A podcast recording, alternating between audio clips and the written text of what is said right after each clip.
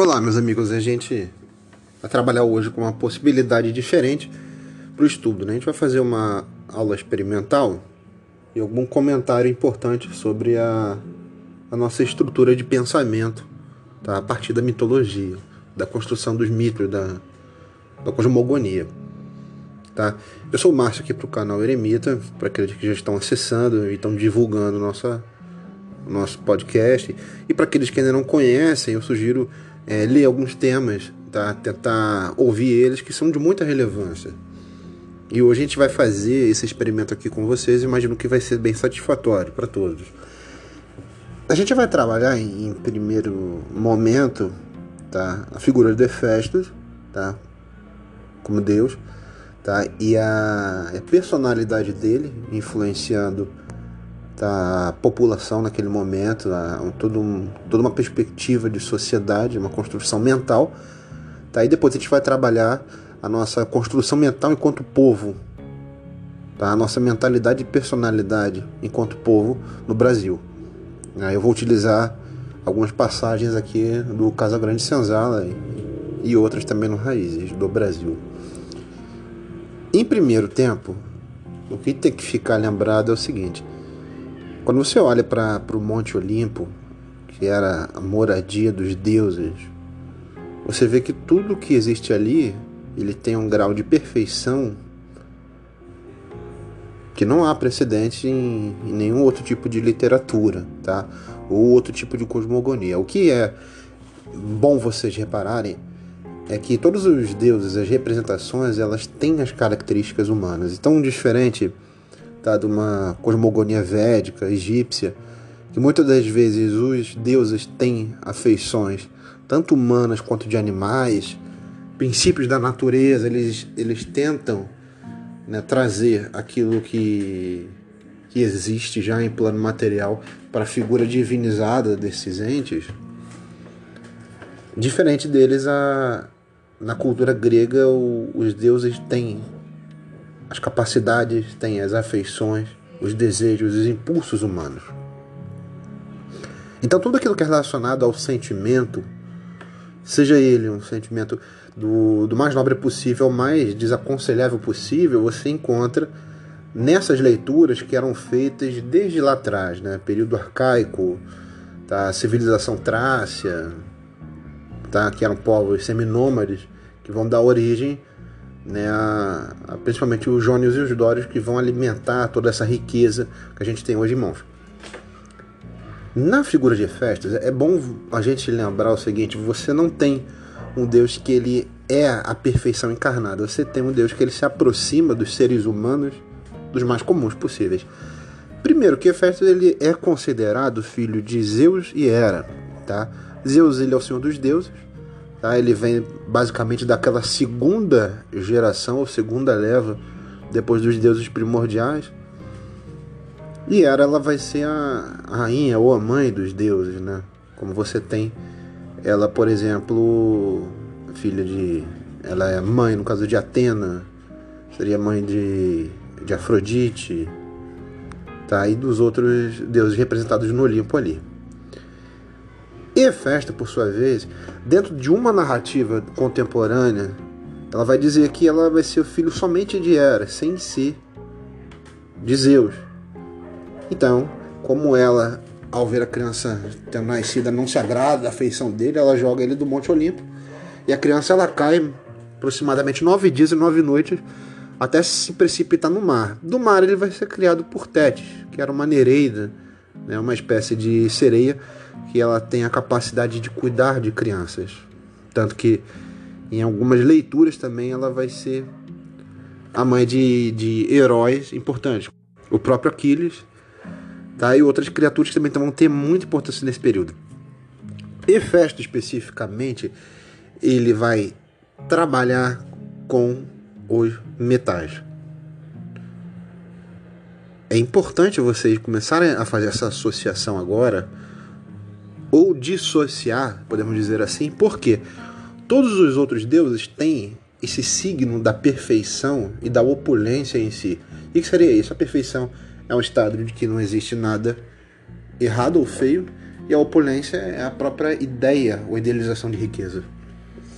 E Festo não, ele é uma figura retratada posteriormente, tá?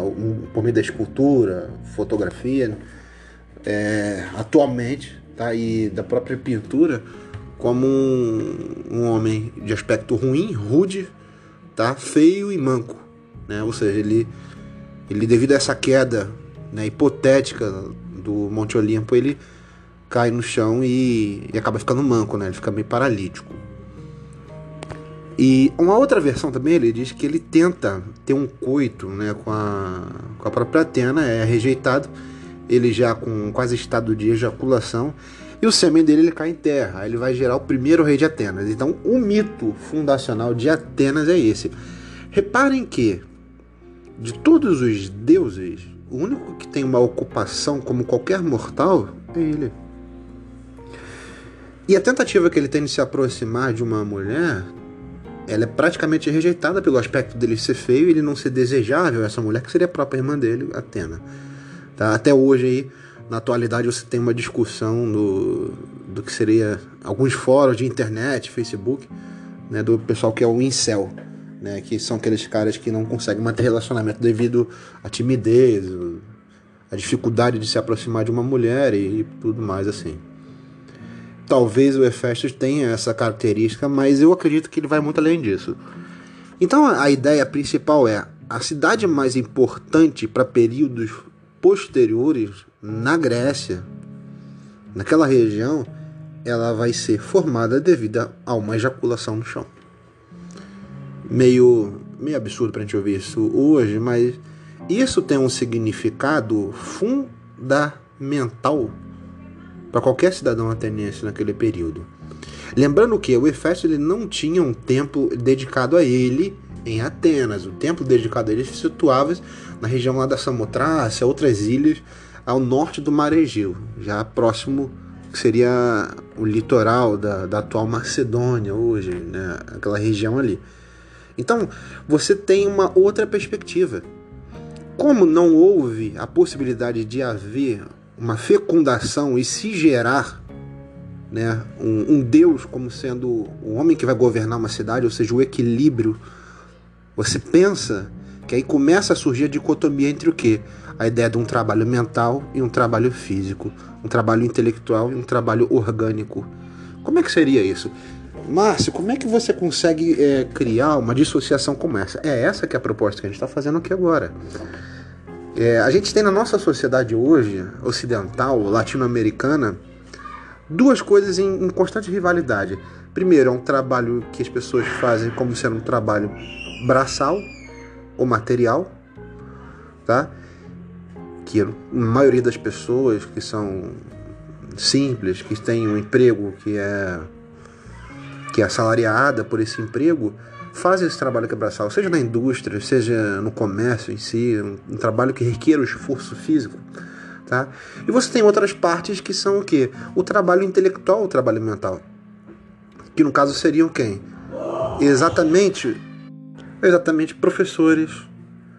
Você tem intelectuais, tá? Pessoas que trabalham com essa ideia do que? Do conhecimento, como você descobrir questões, como você mudar questões, como você levar o outro a acreditar em algumas questões e também questionar certas coisas. E essa figura emblemática da oposição entre Atena e o Hefesto é o que fica para nossa sociedade. No Brasil, quando a, a ocupação portuguesa, vou chamar de ocupação e colonização, ele tem um aspecto qual não se encaixa na nossa história. Tá? Você coloniza algo para que esse algo possa evoluir. Nós não evoluímos até hoje. Então, quando você tem essa, essa leva de europeus vindo, principalmente de portugueses, tá chegando, tá muitas das vezes de reveses, de tentativas de você tentar dar sorte na Europa, em algumas praças asiáticas, na África, eles vêm com essa ideia do que? De você chegar ao Brasil, uma terra que não era de ninguém, e aqui tentar desenvolver uma cultura da facilidade. Você simplesmente se apodera de alguns braços, que seriam escravos, trazidos da África por, por traficantes. Você vai ocupar uma terra vai botar as pessoas para trabalharem nessa terra e você vai viver do ócio o dia inteiro, você não vai fazer nada. Então, nossa mentalidade enquanto país ela nasce disso, dessa oposição entre Atena e Hefesto. Porque você encarnar uma Atena nos trópicos é a característica desse período no Brasil. Porque quem está na Europa tem essa capacidade de pensar o que vai ser uma colonização, o que vai ser você disputar territórios com outros países. E quem está no trópico tem que trabalhar. Quem está na terra tem que trabalhar, tem que sofrer o pão que o diabo amassou. Só que os indivíduos que primeiramente são trazidos para cá, eles não vão querer se desenvolver na terra enquanto trabalhadores, enquanto braços e pernas. Aí você pensa o seguinte, vou dar um paralelo com vocês aqui. Imagine que você tem a possibilidade de estar trabalhando numa outra cidade diferente da qual você mora. Você recebeu a proposta de uma empresa multinacional grande, está dentro da sua análise do seu perfil, eles fizeram para você. Eles falam para você trabalhar em Curitiba, Porto Alegre, uma cidade assim. Aí você primeiramente vai pensar, eu vou ter custeado a minha moradia quando eu for para esse local? Sim ou não? Aí ele vai dizer para você, sim. Eu vou ter custeado o meu acesso ao trabalho, seja por meio de passagem, ajuda de custo, combustível. Sim.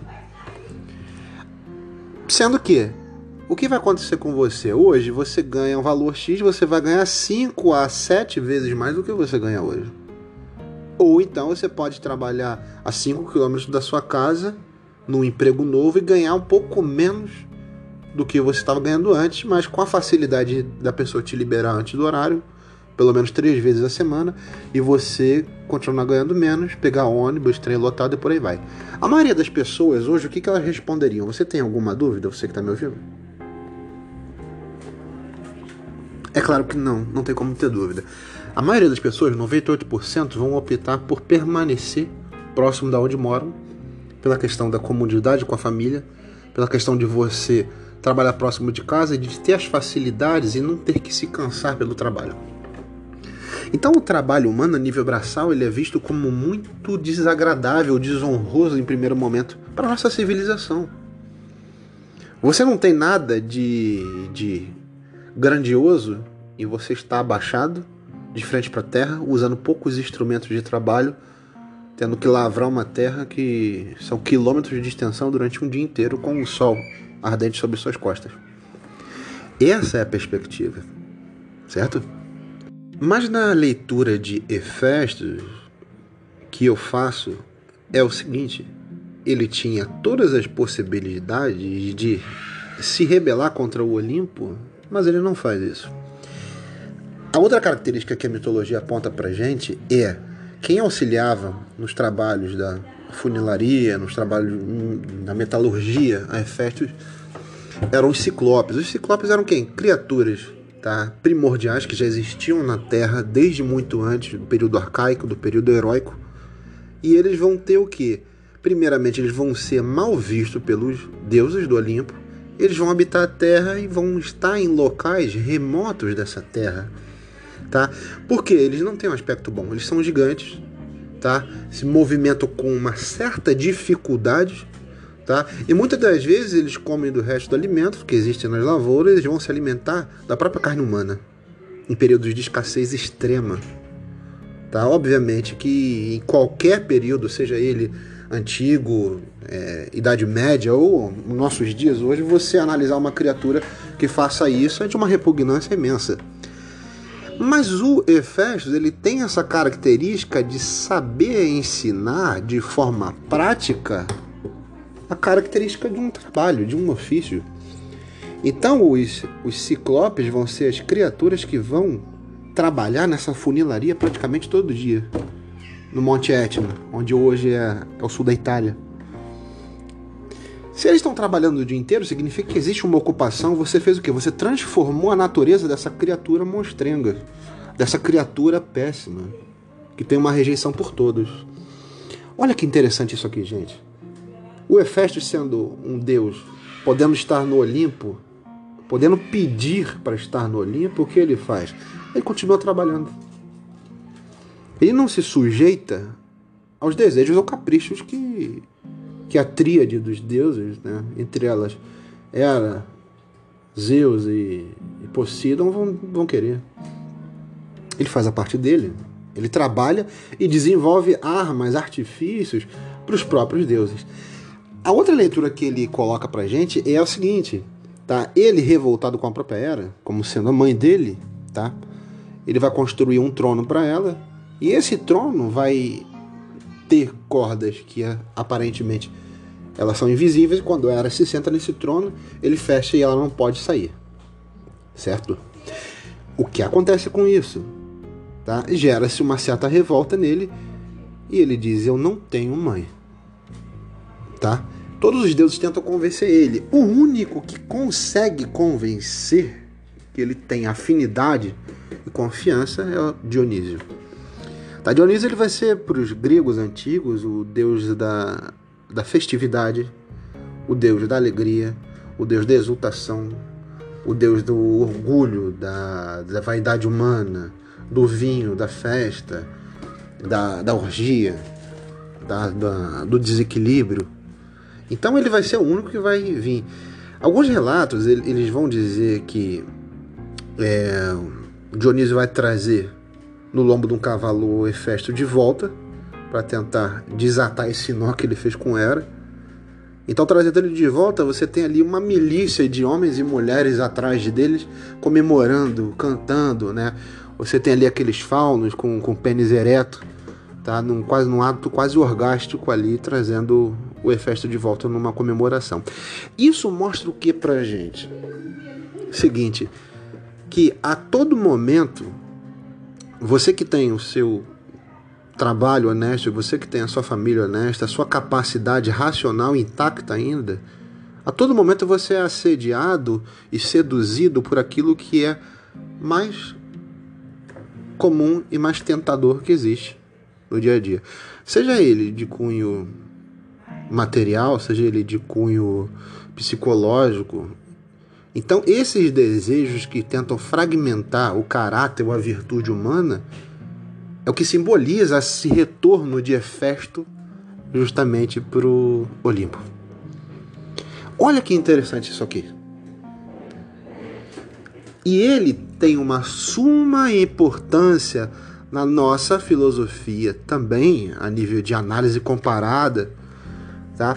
Por quê? Porque ele vai ser o Deus que vai construir a caixa de Pandora. A caixa de Pandora é o que? Ela foi um presente dado, tá, aos pastores da terra, tá? E eles abrem aquela caixa e, como uma forma de uma mulher belíssima, sai e todos os males também são soltos de lá dentro, infectando toda a humanidade. Construído por Hefesto. Tá? Será que ele tinha interesse em destruir a humanidade? Eu não acho muito difícil. Só que ele, seguindo a ordem dos deuses, ele simplesmente vai fazer aquilo que Zeus pede. Um conselho, a tríade do Olimpo, vai ordenar algo e ele vai executar. E ao mesmo tempo, ele também vai manter em si, na sua oficina, o fogo dos deuses, o fogo sagrado. Tá? O que vai acontecer com isso é o seguinte, tá? Prometeu ele vai roubar esse fogo e vai tentar levar para os homens depois da abertura da caixa de Pandora. Essa narrativa, ela é uma narrativa paralela ao próprio Gênesis bíblico que trata a questão da queda do homem no jardim do Éden. Não sei se vocês conseguem criar esse paralelo, mas ele é de fato um paralelo. Então abre-se né, a caixa de Pandora, você tem ali todo, toda a ambição humana tá saindo dali de dentro e contaminando todo homem, toda a humanidade, tá? E Hefestos ele criou a caixa de Pandora e ao mesmo tempo ele criou tá, o fogo sagrado dos deuses. Então ele é uma figura que ele tem o mal e a solução desse mal. Ele é a personificação de quem? De algum outro deus? Ele tem alguma semelhança com algum outro deus? Dentro de uma análise iconográfica que é o que? Imagens? Não tem semelhança nenhuma. A semelhança que ele tem é com, com a gente. Com seres humanos comuns e mortais. Então o que isso quer dizer? Quer dizer que a gente tem um mal e a gente tem um remédio para combater esse mal dentro da gente. Eu vou dar uma análise rápida aqui para a gente poder passar para a parte final hoje e vocês tentaram compreender algumas questões aqui também fundamentais no caso da Grande Senzala. Certo. Ele vai dizer assim, ó: É possível que se degredassem de propósito para o Brasil, visando ao interesse genético ou de povoamento indivíduos que sabemos terem sido para cá expatriados por irregularidades ou excessos na sua vida sexual, por abraçar e beijar, por usar de feitiçaria para querer bem ou mal, por bestialidade, molice, alcovitice, né? que seria você praticar ato sexual. Há ermos tão mal povoados, salpicados apenas de gente branca, com vinha superexcitados sexuais que aqui exercessem uma atividade genésica acima da comum, proveitosa talvez aos seus resultados, aos interesses políticos e econômicos de Portugal ao Brasil. Mais para frente, ele vai trabalhar um, uma frase que eu acho que ele é o desfecho desse capítulo aqui. De semelhante intercurso sexual só podem ter resultados bons animais, ainda que maus cristãos ou mesmo más pessoas. O que, que o, o Gilberto Freire ele trabalha é justamente todo esse desvario humano que existe na humanidade, ele é lançado na colonização do Brasil. Por quê? Porque os portugueses tinham empreendimentos outros na África e na Ásia. O Brasil ele era uma espécie de estacionamento daquilo que a vontade humana não consegue alcançar. Né? É o plano B do plano B, ou o plano C do plano B. Então você vê que a gente sempre foi tão alternativa que nunca houve uma capacidade ou uma boa vontade de se criar uma civilização séria que não pensasse nas coisas mais imediatas e mais bestiais aqui. Então, a formação nossa enquanto família, enquanto homens e mulheres, estaria baseado justamente nisso, no desejo sexual exacerbado, na capacidade de você estuprar, de você saciar desejos e não ter nenhum tipo de acesso à moralidade. Por quê? Porque isso não foi uma coincidência simplesmente, foi a tentativa dos portugueses de colocarem, pelo menos em primeiro momento, alguém fixo à terra que tivesse interesse de ficar aqui, independente de quais fossem esses interesses. Então era guiado por quê? Por instintos. Tá? Ele fala aqui os degredados, você fala aqui tá? Todo tipo de sorte de náufragos, é, homens perseguidos pelo Santo Ofício, eles vinham simplesmente pelo encontro sexual com as mulheres nativas. Não tinha uma ideia de você criar um conceito de família que se baseasse em princípios, porque é o que ele vai dizer mais para frente, tá? Não existe a, a capacidade no português, tá? Ele vai chamar isso aí de tem um termo específico que o Gilberto Freire usa ele vai chamar de plebeísmo, ou seja, a gente é plebeu dos plebeus da Europa. A gente é o empregado do empregado do empregado. Tá? E depois também o, o Sérgio Buarque ele vai trabalhar numa questão parecida com essa, só que na questão vocacional e do trabalho. É, então, assim, ele diz que o, o português ele não consegue nem se assemelhar ao espanhol na coragem que ele tem de desbravar a terra e tentar conquistar algo que tem um significado para o seu país. Da mesma forma que o, o, o português não tem tá, a sabedoria a prudência que o inglês tem em desenvolver ideias e é, construir uma comunidade de pessoas com interesses em comum. Primeiro, você não tem coragem de desbravar nada e você não tem prudência para construir uma comunidade de pessoas. Então, aquilo que foi construído aqui caiu ao acaso. É como se os próprios deuses abrissem lá o Monte Olimpo e jogassem todo tipo de porcaria aqui dentro. É, então, infelizmente, a, a, nossa história enquanto país é iniciada dessa forma. Nessa sandice, nessa aberração que só.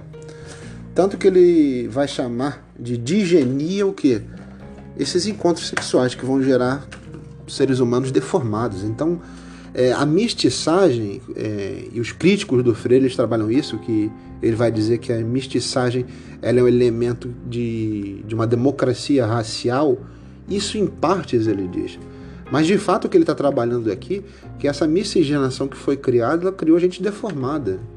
E não é gente deformada olhando para o físico, não. É gente deformada no caráter. Você tem gente que é muito bonita, homens e mulheres que estão na mídia, que são hoje o centro de devoção midiático a nível político, intelectual, mas que tem um caráter horroroso.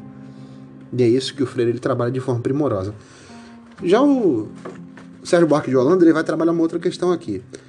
Não ambicionamos o prestígio de país conquistador e detestamos notoriamente as soluções violentas. Desejamos ser o povo mais brando e mais comportado do mundo.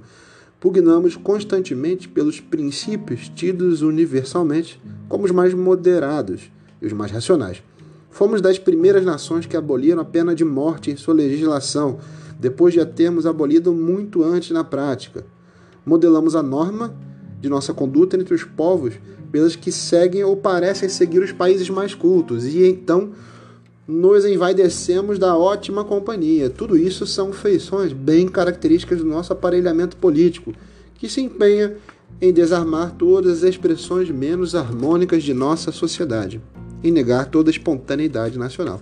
Então ele trata aqui o brasileiro como aquele papagaio de pirata, que ele não tem a opinião própria, não tem uma forma de conduzir a sua vida pública, e tudo aquilo que parece ser bom, que já copiaram por sua vez, ele copia também. Tá?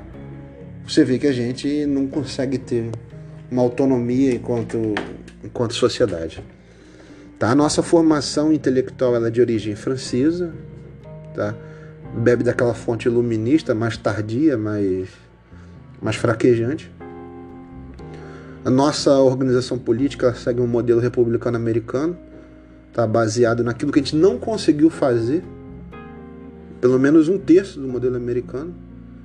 Tá? A nossa capacidade de, de se agregar à terra, de constituir né, elementos que têm uma identidade com a terra, com o povo, ainda é muito pequena perto de que outros povos conseguiram. Para a gente ter ideia, tá, quando os Estados Unidos estavam indo rumo ao oeste, né, fazendo a conquista do oeste, você tem ali o Arizona, tá, a Califórnia, você tem eles vendendo lotes de terra para os primeiros imigrantes, principalmente italianos e alemães, a, a preço de custo.